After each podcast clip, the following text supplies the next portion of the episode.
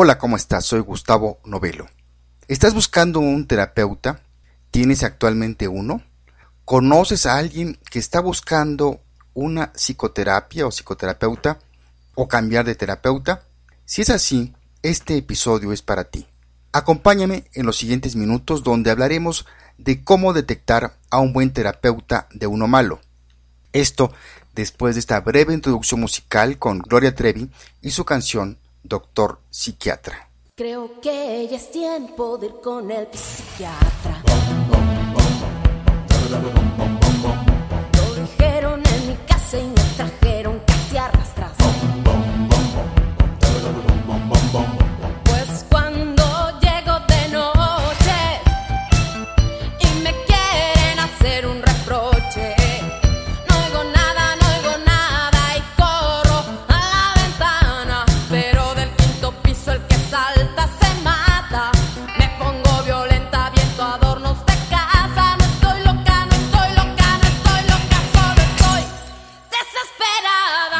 Doctor psiquiatra, Ya no me diga tonterías. doctor psiquiatra, Quiero vivir mi propia vida. doctor psiquiatra, Yo no le pagaré la cuenta. doctor psiquiatra. Ya no me mire, ya no me mire, ya no me mire más los viernes. No, no, no. Me da mucho gusto que me acompañes una vez más en otro episodio de Salud Mental. En este caso el número 225. Soy Gustavo Novelo y te saludo desde el piso 28 del World Trade Center en el centro de la noticia de Psicología al Día desde mi hermosa capital mexicana.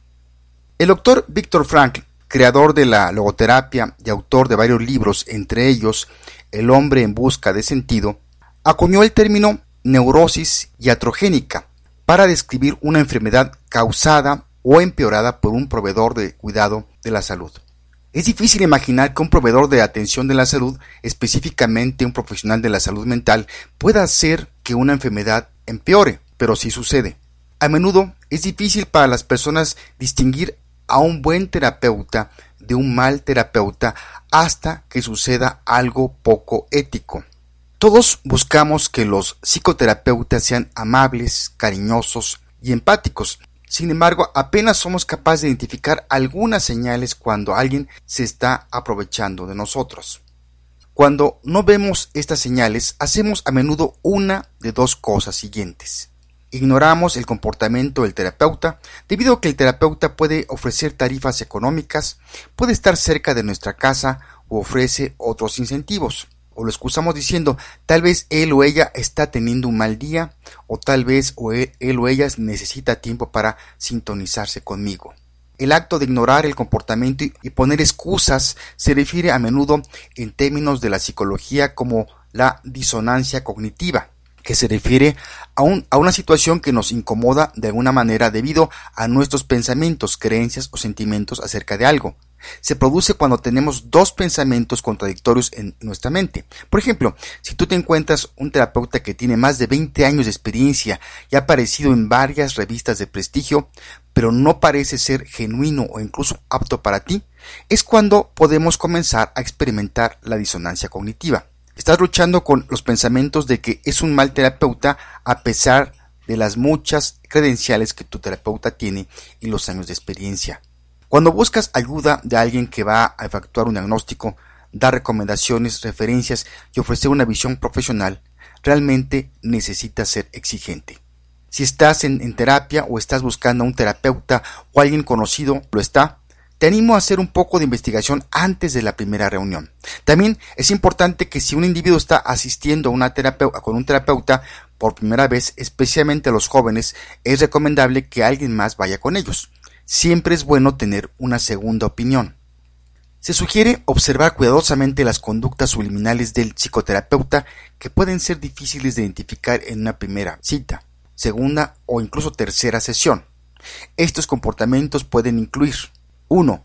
Contestar el teléfono mientras está en sesión. Hay una línea entre tener que tomar una llamada que es importante y tomar una llamada debido a que el terapeuta se siente demasiado importante como para darte su tiempo a ti exclusivamente. La vida es la vida y a veces hay situaciones de emergencia que ocurren. Cuando esto ocurre, un buen terapeuta se disculpa y hace un esfuerzo para compensarlo la próxima vez. Si no lo hace, te animo a seguir adelante buscando otros terapeutas. 2. Comer durante la sesión. Lo creas o no, algunos terapeutas tienen muy malos modales. Si tú estás en, sesión con un terapeuta y está comiendo, es posible que consideres si es conveniente seguir tratándote con él o ella. Algunos terapeutas tienen condiciones médicas o toman medicamentos y deben comer durante un determinado momento del día.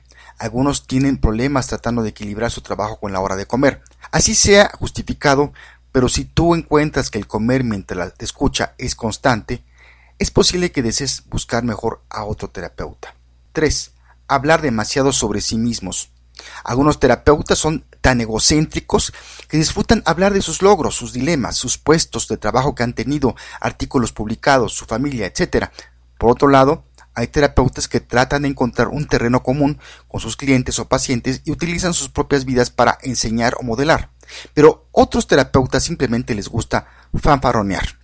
4. No responder a tus llamadas en un tiempo razonable. La vida es dura para todos nosotros, incluso un terapeuta tiene problemas para realizar llamadas y devolver llamadas. A veces los terapeutas tienen más de 25 mensajes en su buzón de voz en un día determinado, así que debemos ser considerados. Pero si tu terapeuta no te hace caso constantemente y no intenta devolverte una llamada o incluso llamar para reprogramar o cambiar alguna cita, cambia de terapeuta. 5. Cruzar límites. Por difícil que sea de, de, creer, algunos terapeutas coquetean con sus clientes, incluso si el terapeuta se mantiene estrictamente sobre la ética profesional y las políticas de su consultorio o centro de salud. Está atento a los comportamientos subliminales, pero ten cuidado de no asumir todas las conductas que parezcan coqueteo. Algunos terapeutas tienen una personalidad y encanto atractivo. Asegúrate de que puedas diferenciar esto. 6. Sentirse juzgado. Nunca debes sentirte juzgado o condenado por tu terapeuta. Nadie en esta vida es perfecto. Tú acudes con un terapeuta para ser escuchado y ayudado. Nunca debes salir de tu terapia sintiéndote como que el terapeuta gozaba cuando tú hablabas de tus problemas. 7. Eres un número más y no una persona. Si tu terapeuta tiene tantos clientes o pacientes que él o ella no pueden recordar tu nombre o tu caso, tal vez es momento de cambiar de terapeuta. Cualquiera puede tener mala memoria o dejar de recordar ciertos detalles, pero si tu terapeuta parece desconectado, desinteresado y con exceso de trabajo, cambia de terapeuta. Nunca vas a obtener la atención que necesitas. Tú eres simplemente un número más para él o ella. Y finalmente, número 8. Te sientes perdido o confundido.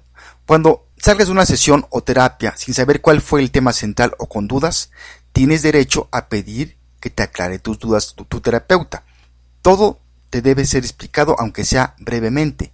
Si esto no sucede, es posible que debes preguntarte si esto fue un simple descuido o es la personalidad de tu terapeuta. Si se trata de su personalidad, que nunca explica nada, sal corriendo de ahí. Todos estos signos son importantes a considerar, por muy mínimos que puedan parecer. Cada señal es importante para sopesarlas con sabiduría y discernimiento. No hay que ignorar o minimizar las conductas de un terapeuta, pues después de todo es tu vida la que estás poniendo en sus manos. Si quieres profundizar sobre el tema de este episodio, a continuación te doy la referencia del artículo en que me basé, el cual se llama How to Spot a Bad Therapist, 10 Major Signs, de la autora Tamara Hill, que apareció recientemente en el portal Psych Central. También está el libro El valor de la psicoterapia, del autor David Sidol, editorial Trillas. Pues bien, llegamos al final de este episodio número 225. Y antes de terminar este episodio te recuerdo que también ya contamos con nuestro portal en el cual encontrarás noticias de psicología todos los días de todos los temas y para todo público. Encuéntranos en cualquier buscador por el nombre de Psicología al Día, donde también ahí puedes mandarnos tus comentarios o sugerencias. O síguenos por Twitter con nuestro nombre de usuario arroba psicoaldía. Además ya contamos con nuestras aplicaciones para Android y Apple.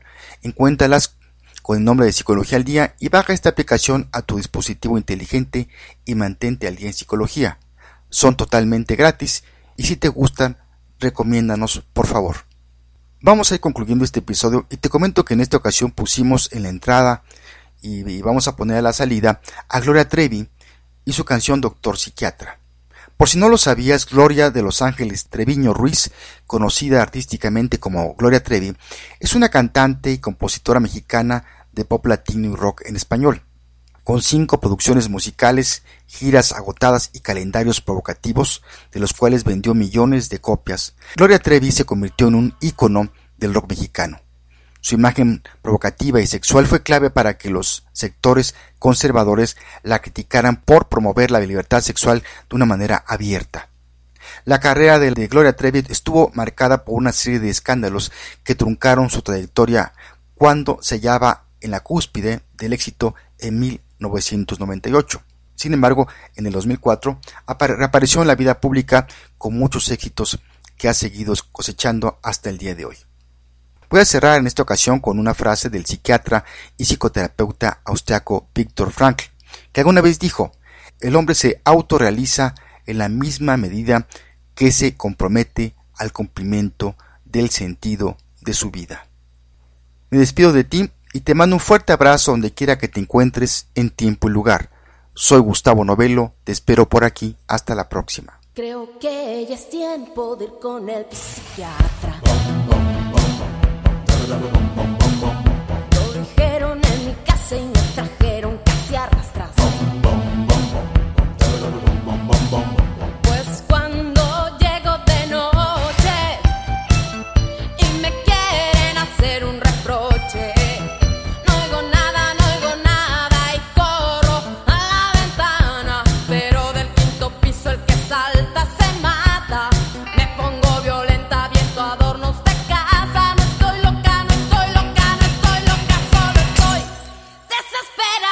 Doctor psiquiatra.